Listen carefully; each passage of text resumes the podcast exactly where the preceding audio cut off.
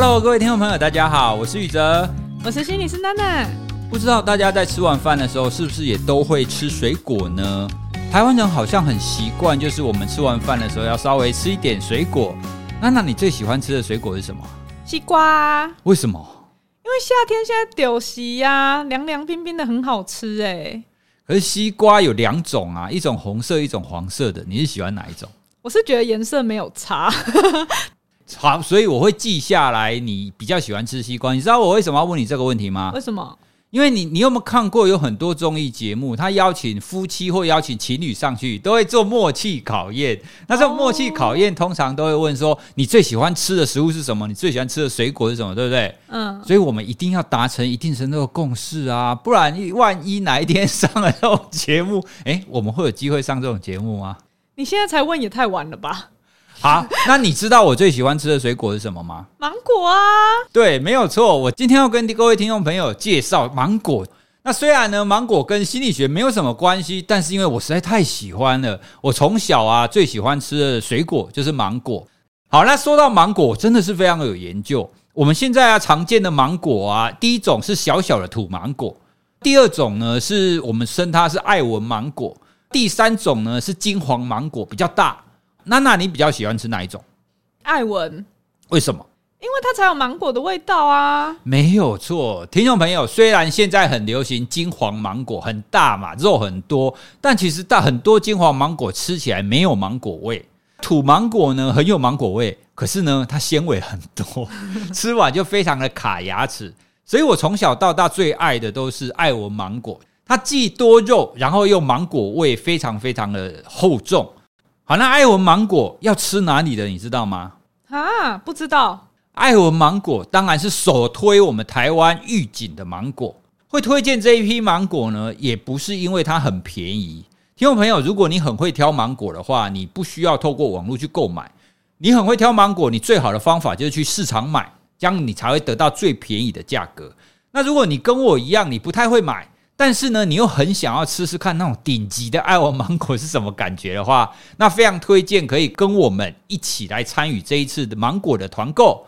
这个可不是一般等级的芒果，哦这个是天皇级的芒果啊！所以听众朋友，如果你想要一尝就是好吃的芒果到底是什么感觉的话，欢迎可以跟我们一起来订购哦。那订购的资讯我们就写在资讯栏当中，我们就来一期一会哦。每一年就是要吃一次这种最顶级的芒果，所以这一次虽然我们是卖芒果，但是真的是出于我们自己爱吃的本意啦。好，所以来邀请大家，如果你也喜欢吃芒果的话，欢迎跟我们一起来订购。因为之前呢、啊，我们口播了游艇跟货柜游轮，我想应该不会真的有人买。有谁会听 Podcast 然后去买一个货柜游轮呢？哎，听众朋友，你们有有买的吗？有买有有买游艇或货柜轮的吗？如果有的话，麻烦你私讯给我们一下，我们非常想要知道谁会买这种东西。我们就叫你干爹，要叫干爷爷可能也可以哦。那所以这次比较平易近人的芒果呢，就希望大家可以跟我们一起加入团购的行列。那另外呢，疫情期间也有一件事情是我很想要感谢大家的，一直以来都会收到一些私讯啊，是说，诶，希望我们哇塞心理学的系列节目在疫情期间都可以持续的能够更新，不要因为疫情的关系就中断了。那目前我们也在尝试连线录音，然后又保持还不错的音质，希望之后节目还是可以持续的更新来跟大家分享。那真的很感谢大家会私讯，然后跟我们打气。对啊，每一次我在 Apple Podcast 底下，或者是看到私讯，有人说哇，我好喜欢你们的节目，我看了有时候都很想落泪，你知道吗？因为做节目真的很少跟听众朋友有互动，你们的互动就是我们更新的原动力。那我们今天呢，是想要从《离婚活动》这一出日剧来跟大家聊聊婚姻的关系跟婚姻的维持。那那你当初为什么要推荐我这一部日剧啊？你知道，毕竟疫情期间吼，大家待在家里一起太久了。因为去年曾经有听说过，因为疫情的关系啊，大家都关在家里，所以国外啊就离婚率好像增加的样子。没有啦，主要是因为我从小就有看英泰演的戏，然后这部戏的男主角就是永山英泰。诶，我这样讲是不是很没有礼貌？说我从小就看他的戏，其实他年纪也没有很大。然后呢，另外就是女主角是北川景子，当然也会想要看她产后复出以后是不是还是同样的很美。转到那个她的预告的时候，就觉得哎、好像蛮好笑的，是在讲夫妻之间的事情，所以呢，就想说哎、可以分享一下这出戏一起看。这一部它主要是在讲怎么离婚吗？不是啦，主要是在讲说女主角是一个时尚杂志的编辑，她登山的时候发生了意外，被男主角就是那个。英泰他是航空自卫队的队员救了，然后他们就一见钟情，觉得对方就是命中注定，就很典型心理学我们说的那种吊桥效应吧。所以两个人就几乎零交往闪婚了。共同生活以后，他才发现，哎，彼此的价值观还有生活习性完全不同。当然这样子就会大吵啦。那吵完以后，他们就是隔天其实就决定离婚了。他们原本决定要瞒着身边的人进行所谓的离婚活动。没想到他们的爸爸妈妈竟然也不约而同都要签离婚协议书，所以三个家庭都要离婚。对，这出戏的副标题就是“全员离婚家族”，里面的人都准备要离婚。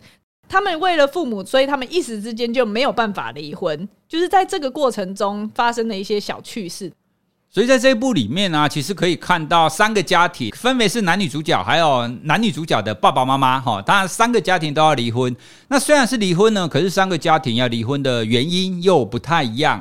从这一部剧当中啊，你可以去反思说，诶，是不是一定要生活习惯一样，或生活习惯不一样，才比较可以在一起？那那你觉得在这一部戏当中，你印象最深刻的是什么？但是说，一开始其实它的剧情上面，你就会觉得说，哇，这两个人真的是生活习惯差很多哎。像是英泰啊，他凌晨四点就要起床，然后还要女生就是读他们家的家训，真的超扯。要是我，就会觉得说我到底嫁了一个什么样子的人物，也太奇怪了吧。那另外就比如说像早餐的口味，他们也差很多啊。英泰是喜欢那种早晨是传统的日式料理，要有基本的白饭、酱菜、味噌汤。可是女主角她就是一个普通上班族，喜欢吃面包之类的，然后而且她也很不擅长烹饪。职场女性其实现在很多都不一定要会煮饭呐，你怎么可以预设女生嫁进家里面她就应该要会煮饭呢？所以像女主角她就会煎鱼都煎到没有熟之类的，里面会有很多。小惊吓，但是也很好笑。这个好像就是因为他们婚前没有特别的认识，婚后以后就会发现说，哎，相处起来就会格格不入而有冲突。这样听起来好像是两个人的生活习惯截然不同嘛？哦，所以在一起生活之后就会发生很多的摩擦。可是这样讲起来，我们应该要找生活习惯相同的人结婚吗？这个其实也就是大家都常常会有的疑问啊，除非跟你在同一个家庭长大，不然谁会跟你生活习惯完全一模一样呢？这个刚好前阵子我们也收到一个粉丝来讯，他就问说：“诶，要怎么样子确认跟结婚的对象是真的可以一起一辈子的人呢？要怎么样子愿意跟他步入礼堂结婚呢？”因为他说他前阵子本来跟男朋友已经在讨论婚事了，可是最近呢就遇到了一些小摩擦。也不知道是不是因为疫情相处比较多，所以就开始出现了一些平常没有发现的议题啦。然后，所以他就觉得他有点迷茫了。那个时候，其实我在私讯里面先回应他的，就是我有进入婚姻的人，本来就也没有人能够保证你可以跟这个人走一辈子，这种事情没人保证的。不然现在离婚率怎么那么高？对啊，好像一半诶。最主要的是愿不愿意跟这个人试试看，呃，两个人是否都有心参与对方的生活。当然，有时候天时地利人和，再加一点冲动也是需要的啦。其实我觉得生活习惯这一点啊，不一样是很正常的。如果我们精确一点讲的话，是两个人生活不一样的程度有多高。比方说好了，如果两个人都是一样非常的懒散，那这两个人结婚以后一生会发生什么事？会很可怕吧？如果他们两个都非常懒散的话，那他的家里就都通通不收啦，就会出现很可怕的情况啊。那如果我们再换另外一个极端，如果两个人都非常的严谨，非常的一丝不苟，那这样他们的生活就会很好吗？因为两个人很吹毛求疵的项目跟方向可能不太一样，所以一旦一起生活，也一定会出现冲突的地方。所以本来两个在不同家庭长大的人一起生活之后，会出现不一样，会出现一些冲突，这是难免的。所以我并不觉得说你一定要找那种生活习惯要跟你完全一样，好，或者是大部分都一样的来结婚，这样子你才会幸福。你会不会幸福，还是取决于你们对家庭的看法跟对未来的看法有没有一致啦。我觉得生活习惯只是一个生活中一个很小的一个地方而已，而这个这么小的地方，大部分都可以透过协调来达到一个平衡点的才对。所以在剧中，两位主角其实也是透过不断的磨合，然后反而发现他们的爱是慢慢的提升的。我回应提问的粉丝也是说，我们可以来看一下这出剧，你会发现说，最重要的是两个人未来有没有一个共同的方向，而不是这些生活中的小细节。我在看这部剧啊，推动我继续看下去的，反而是这两方的父母，他们都要离婚这件事情。因为这两方的父母啊，一方就是非常传统的家庭，就是他的爸爸是一个非常传统的自卫官，哈，就很类似我们台湾的警察或军人的角色。那他们家就几乎是以父亲为主，那妈妈呢，就是非常传统的那种妈妈，就是在家啊，然后让他的爸爸可以很认真的工作，然后好好的把小孩抚养长大。那另外一方呢，就是女方的家庭，他又又是另外一种典型。他们是互相独立的啊，就是爸爸可以做爸爸的工作，那妈妈也有妈妈自己的事业哦，所以这两种就刚好是我们常常在聊的婚姻当中的典型。你到底要很传统吗？还是你必须要很现代？就是各自有各自的发展呢？那这部戏啊，它就很有意思，就是这两种典型呢，都出现要离婚的现象，所以显然的，并不是哪一种比较好。而是在这两种典型当中，其实都有它好跟不好的地方。在这个剧中里面，我觉得这也是一大亮点。现在全世界很多地方都出现了所谓的熟龄离婚潮，像前一阵子比尔盖茨，还有那个亚马逊的创办人贝佐斯，他们都结束了婚姻，可是他们都已经就是有一定的岁数了。其实我可以理解，就是里面男主角的母亲，她长期奉献家庭服侍老公的那个状态，她当然会想说，好，孩子大了，孩子结婚了，她可能觉得自己心愿已了。就要趁着身体还健康的时候，可以去追求自己的人生。我觉得像他能够做这个决定，真的非常需要勇气，所以我好喜欢这个角色。他是到温泉旅馆工作，然后跟年轻人努力学习外语啊，然后你就会看那个他在家里的那个样子，跟他出去开始自己的工作、自己赚钱的时候，不用依附在另外一个人，或者是总是被叫。呃，什么妈妈，什么妈妈，好像没有自己名字的那个状态的时候，他的那个笑容，那个活力，你就会好为他开心哦。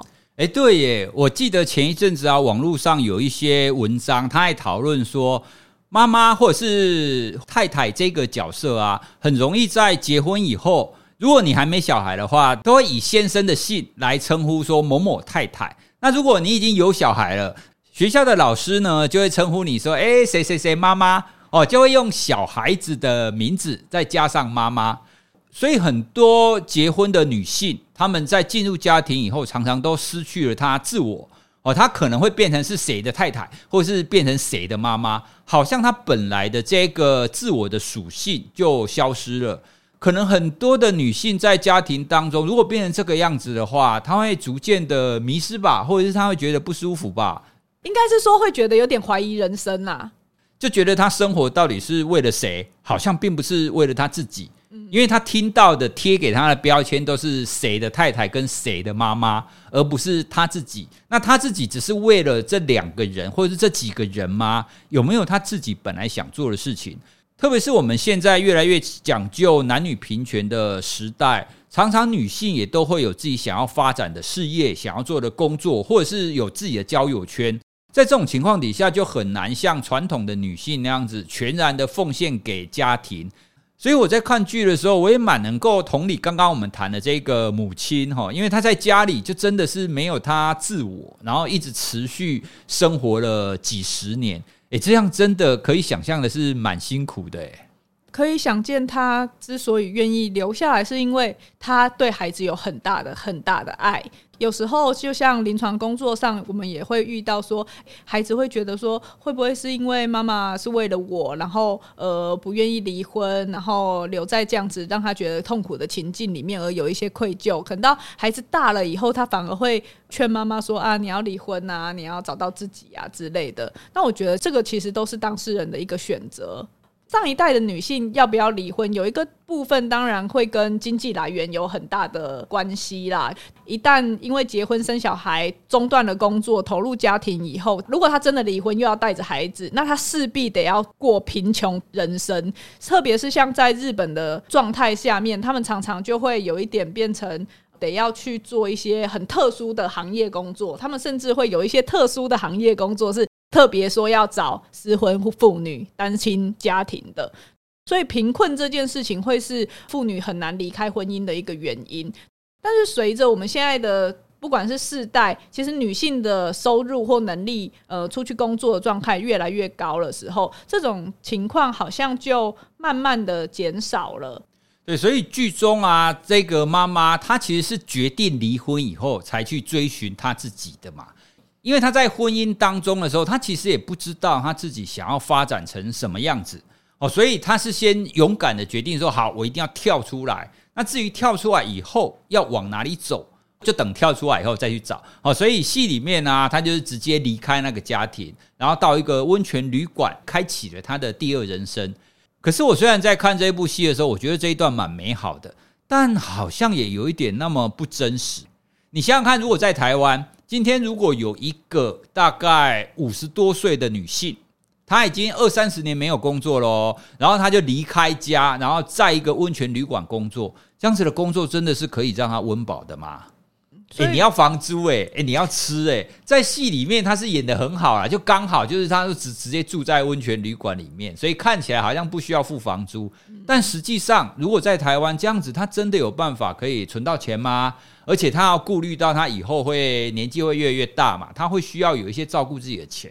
刚所以刚刚我们有提到，其实很多离婚仍然会跟经济有关系啦。诶，因为真的，你如果在家工作都没有办法赚钱的话，就逐渐的很容易会被金钱给绑住了，那反而又又不敢离开。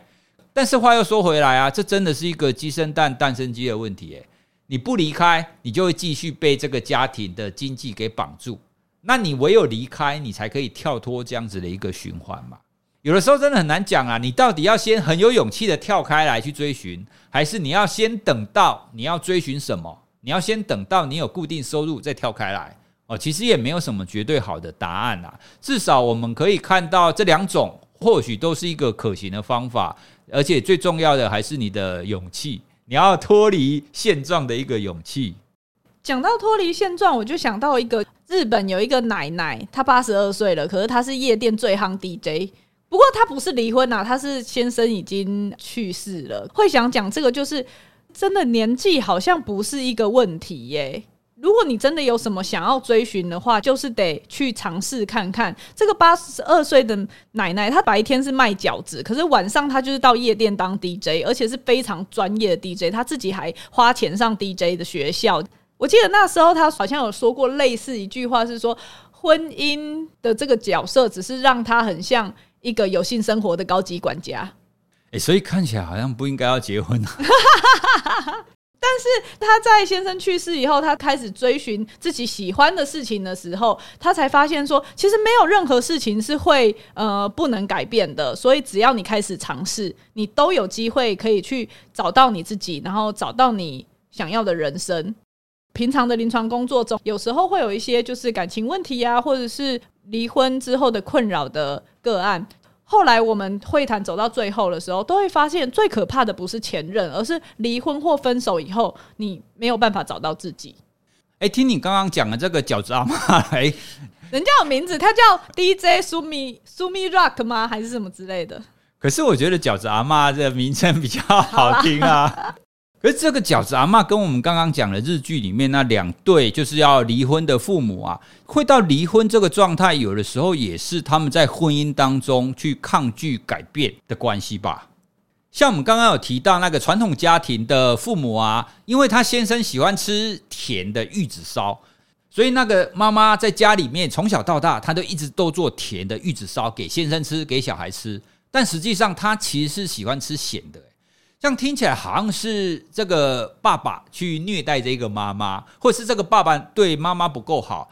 但如果我们可以用比较中性的眼光来看的话，妈妈自己也没有讲啊，他自己其实也没有表态，或者是说他没有试图的去改变传统的框架，因为他所接受到的传统的框架就是以夫以他的先生跟以他的小孩为主嘛，所以他也习惯了这样子的传统。那虽然他不喜欢，他也没有试着去改变他。那甚至他们的生活方法也，他也是一直压抑着自己，而没有跟先生讲，没有跟先生表达说，其实我不喜欢这个样子。而直到他的小孩结婚以后，然后他还说我要离婚。所以我在看这部剧的时候啊，我还蛮同情那一个爸爸的。是哦，可是我看到他的行为，那种茶来伸手，饭来张口，好像断手断脚的状态的时候，我就觉得好讨厌哦。对，但不可否认的，不管是在日本或者是在台湾，这的确是传统的一个家庭的形态。像我的爷爷奶奶、外公外外婆那一代，他们的生活也真的是这个样子啊。我还记得我外公还在世的时候，只要有外公在家，我外婆在三餐的时候，她一定要回去。那有的时候我们会跟她说，不用回去啦，就让外公自己去买就好啊。她说不行，就算出去买，也要我回去买。就他们已经习惯了这样子的一个生活运作的方法，那一个爸爸这样子茶来伸手饭来张口这样子的形态不好。可是呢，其实这双方都陷入这样子传统生活的框架里面，都没有人提出来要改变嘛。嗯，哦，所以最终才会变成说啊，好，就太太就直接走掉了。那也因为就是这个妈妈走掉了，所以这个爸爸才感受到说，哎呀，不对，原来我这样子维持家庭的方法是错的。所以他才随之去做出一些调整，双方都陷入了一个刻板的行为，在婚姻当中没有试着去改变，就一直累积，一直累积，累积到最后就爆炸了啊！爆炸以后就只好离婚。所以我觉得很重要的事情是，当你在这个关系中，你觉察到有一些不舒服的时候，这些不舒服的原因到底是什么，会是可以提出来讨论的。不管是剧中的爸爸妈妈，或者是男女主角，他们都是很真心相待的，可是他们却一点都不坦率。他们很多东西都不说出口，到底对方怎么知道？就是超级短猪短意的，觉得自己是为对方好，或者是用自己的立场去思考别人。所以在这个部分啊，我看到男女主角的部分，我真的看得很烦，你知道吗？就他们要离婚的时候，他们觉得说啊，对，你应该跟前男友在一起比较好。北川景子也觉得说，对，你应该跟你们军队那个长官在一起比较好。可是明明我不喜欢他，明明我并没有想要跟他在一起啊，可是却会自以为说，其实你比较适合别人。其实很多的婚姻啊，包括是我们今天谈的这部剧里面，我觉得他很多的问题都出在于第一个，他就没有一个合适的沟通，很多东西都会以自己的想法为主。英泰跟北川景子他们这一对新夫妻呢，他们都很为对方着想，可是为对方着想呢，他们却也是以自己的想法去为对方着想，这样真的是为对方好吗？从这个角度来看，就像刚刚娜娜讲的，其实最重要的仍然是你必须要真诚的有沟通、有互动，这样子你才会知道对方要的真的是什么嘛。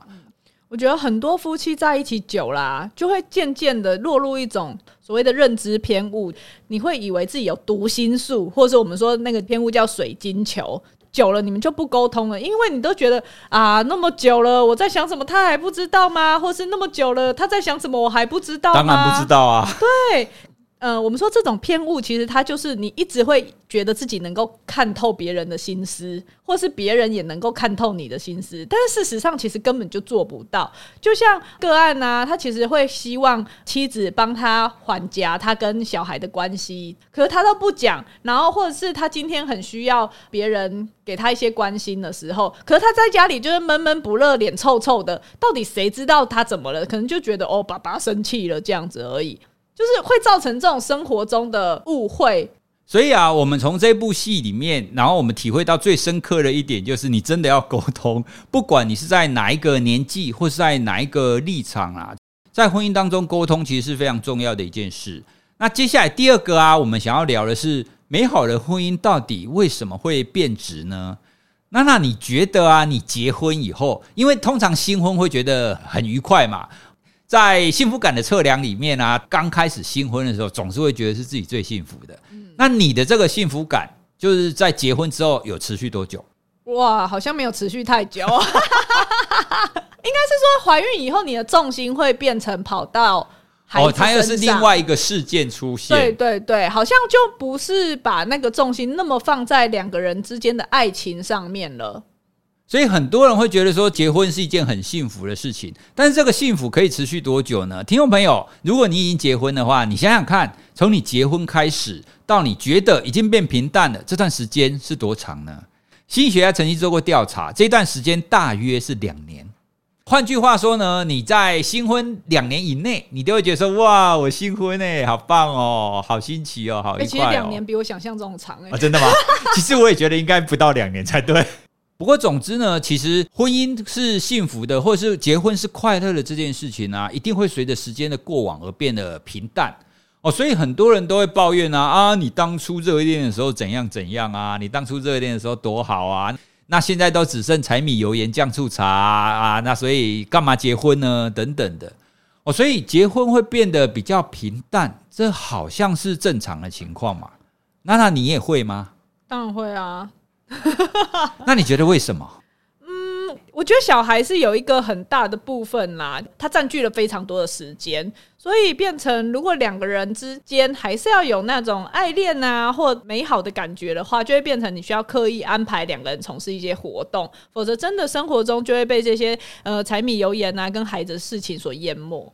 结婚以后越来越平淡，从心理学来说，它是一个好现象啊？什么意思？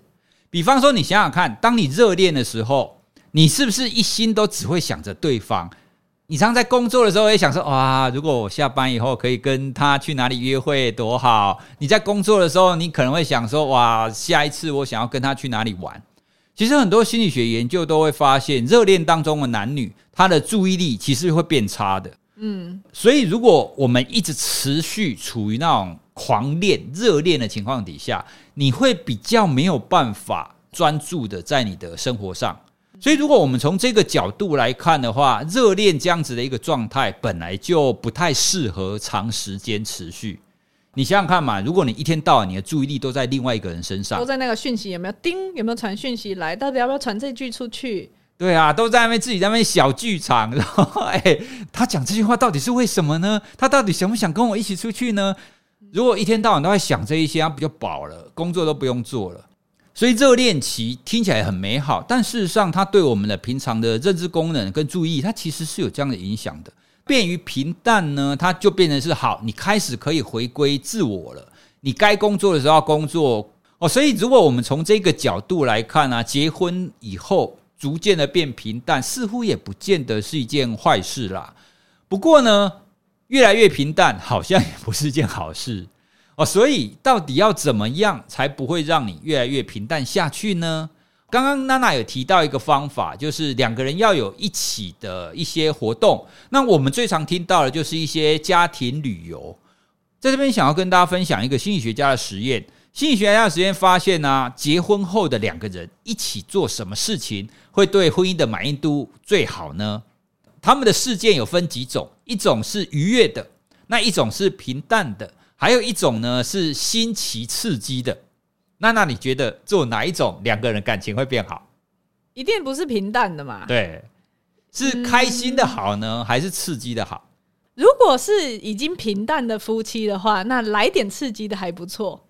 这个研究应该没有分平不平淡呐、啊。那这个研究其实发现呢、啊，只要是夫妻，他们一起做一件刺激的事情的话，那他们对婚姻的满意度其实都会提高哦，而且会提高一段时间啊。所以如果从这个角度来看的话，结婚以后，你可以一段时间呢，就一起去做一件事，哦，比如说去爬山啦，去跑马拉松啦，去滑雪啦，等等的。最近自己跟伴侣都觉得很刺激或是很新奇、很有趣的活动的话，偶尔来一下就会让婚姻的生活持续在一个满意度高的情况。那那你觉得你结婚以后有从事过什么刺激的活动吗？生小孩很刺激啊，算吗？养育小孩，但好像不算。诶，我觉得生小孩的那一刻应该算吧。哦，对啦，那一刻。对啊，因为你知道快要生小孩的时候就是。很紧张哎，然后哦怎么办？赶快要送医院了。那送医院以后，什么时候要打无痛？那什么时候要停止无痛？那什么时候要推进产房？那要联络谁？等等的，这真的蛮刺激的。我现在对于生小孩前后的那一段时间，也都还印象深刻。的确会有一种共患难的感觉啦。应该最主要就是那个共同打怪的感觉吧，然后一起升级的感觉，可以让平淡的生活中好像两个人还是携手前进。哎、欸，我觉得你这个形容蛮好的，共同打怪，小孩就是那个怪。对，真的生出来以后，小孩就是那个怪，没错。那除了做一些新奇有趣的活动以外，我还有看到一些研究也令我蛮印象深刻的，就是你愿意帮伴侣去做一些自我实现的事情。好，比方说，哎、你这个伴侣非常想要去跑马拉松。好，那你就帮忙他，哦，让他挪出时间来，哈，那他要去练跑的时候，你就让他去练跑，然后让你自己照顾小孩，让他去把马拉松的这个赛事整个完成。研究也发现啊，这种愿意去帮伴侣完成一件自我实现的活动的时候，他其实也会让两个人的婚姻满意度都提高的哦。好，不过呢，我要提醒大家，这个前提是两个人都知道伴侣有在做这件事情哦。也就是说，去练跑的那一个人，他其实是可以知道，诶，我之所以可以这样持续的跑步，是因为有另一半来帮忙去 handle 那一些家事的哦。哦，所以必须要两个人都知道，两个人对这件事，哦，就是自我实现的这件事情，其实是有付出的。另外一点呢，其实是针对帮忙自我实现的那一个人，你所谓的帮伴侣自我实现，必须要是自愿的，就是你甘愿的呀，你愿意做这件事情，而不是说你容忍。你不是说哦，好讨厌哦，好烦哦，那真的是非常的痛苦。为什么他可以去练跑，我要在家顾小孩？如果你在帮忙自我实现的过程当中，你是这种非常不甘愿的心情的话，那这么做其实就不会增加婚姻的满意度。所以帮忙另外一半这件事情啊，对婚姻来讲，其实也是可以有好处的，不见得是两个人一定要各走各的啦。重点仍然是双方是不是可以理解彼此。是不是可以愿意的同理，或者是愿意的沟通？刚刚讲到帮忙伴侣这个部分，其实我觉得它就是一个支持。当我们感觉到别人支持我，我是被支持的，或是我能够提供这些协助跟支持另外一个人的时候，其实就是一个爱跟被爱的感受。当然，自然这样子感情就会好啦。另外，看这部戏，我还有想到的，诶，为什么原本美好的婚姻会变了呢？其实我觉得就是刚刚有讲到的沟通嘛。沟通的部分，它还是要以同理心为前提。我们要记得去把对方的痛点放在心上，因为同理心不是说你要认同我，我什么都是对的哦。同理心是你愿意先用开放的态度去理解这个人，他为什么这件事情他是怎么感受的，他为什么会有这个感受，他为什么会下这个决定。你要理解一个人他的这些的时候，其实你就需要去花费时间和精力，你就必须要投入去参与。所以基本上呢，就回到我们刚刚一开始的时候，我说听众的提问，最重要的是这个人愿不愿意有心参与你的生活。你要先有心参与生活，其实那个同理心才会跑出来。另外一个是说，如果同理对方的话，我们就要理解到，像刚刚水晶球或读心术的那个例子，我们每个人的观点都是有限的。所以你觉得你在同理对方的时候，他可能不是事情的全貌，你还是要听那个人讲出来。或者是我觉得哦，你都没有同理我，可是问题是你也没有讲出来，你到底发生什么事？他不可能完全知道你怎么了啊。人对于一个情境的想法或感觉，它是会随着时间而变化了。所以你不能因为我今天已经结婚十年、二十年了，然后我就觉得他在想什么，我都知道。每一个人他人生中经历的事情，然后他会一直改变他的想法，所以。夫妻之间固定要有时间能够沟通，去理解对方怎么想事情的，怎么看待事情的，怎么下这个决定的，其实是很重要的。如果我们期待别人完全的理解我们，你就会一辈子活在失望当中。他不可能只花一次的精力，然后就完全知道你是怎么样子去思考生活中你们之间的大大小小事情的。所谓的同理，它可以是从重大的事件，也可以是很微小的生活琐事。所谓的同理这件事情，你不是从自己的角度去出发思考，而是你要以你认识对方的角度去思考，这样子把它遍布在你们的关系跟生活中的时候，你就会发现你可以跟对方建立起一道很神秘的连结，就是这么微小的事情，可是你们一个眼神，你们一个交汇，你们就知道发生了什么事。诶，说到啊，就是去同理对方的感受，我想到我的偶像就是侯文咏，他所讲过的一句话。侯文咏很早期的一本书《亲爱的老婆》，他在里面呢、啊、就有描述当时他跟他的太太一起生活的一个样貌。他有描述一个生活事件，那个事件呢，就是他的太太会在半夜醒过来的时候，会叫洪勇去倒水给他喝。那一刚开始，洪勇会觉得说：“啊，你要喝水，你为什么不至于倒？为什么要把我叫醒，然后叫我去倒水？”哦，所以大家听起来会觉得很莫名啊，喝水又至于倒。但是后来啊，洪勇说他非常的甘愿去倒水给他太太喝。为什么？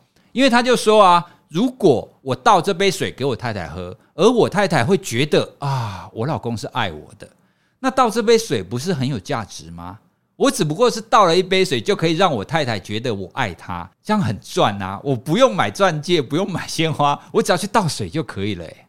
他在书里面讲这个例子啊，让我到现在我还印象非常的深刻。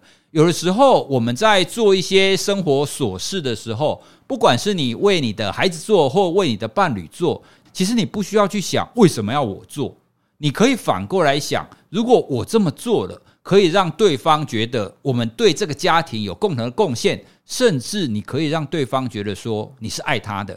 那做这件事情其实是非常有价值的，不需要去争执那么多啦，因为都是在一起生活的人啊。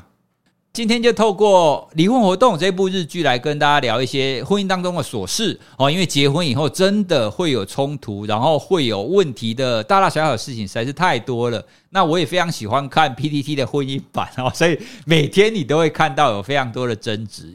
真的有一些东西，当你了解到当中的诀窍之后，你会觉得很多事情其实不需要去争执那么多，你也可以透过心理学找到一些比较好的两个人相处的一个方法。那今天就跟大家聊到这里喽。那也非常推荐大家可以去看《离婚活动》这一部日剧，蛮有趣的啦。可以看他们两个人的互动，然后你也可以反思一下，在婚姻生活当中是不是有什么类似或不一样的地方。今天的节目就跟大家聊到这里喽，希望这样子透过生活闲聊又带有一点点心理学观点的内容，可以让大家喜欢喽。那我们下一次再见，拜拜，拜拜。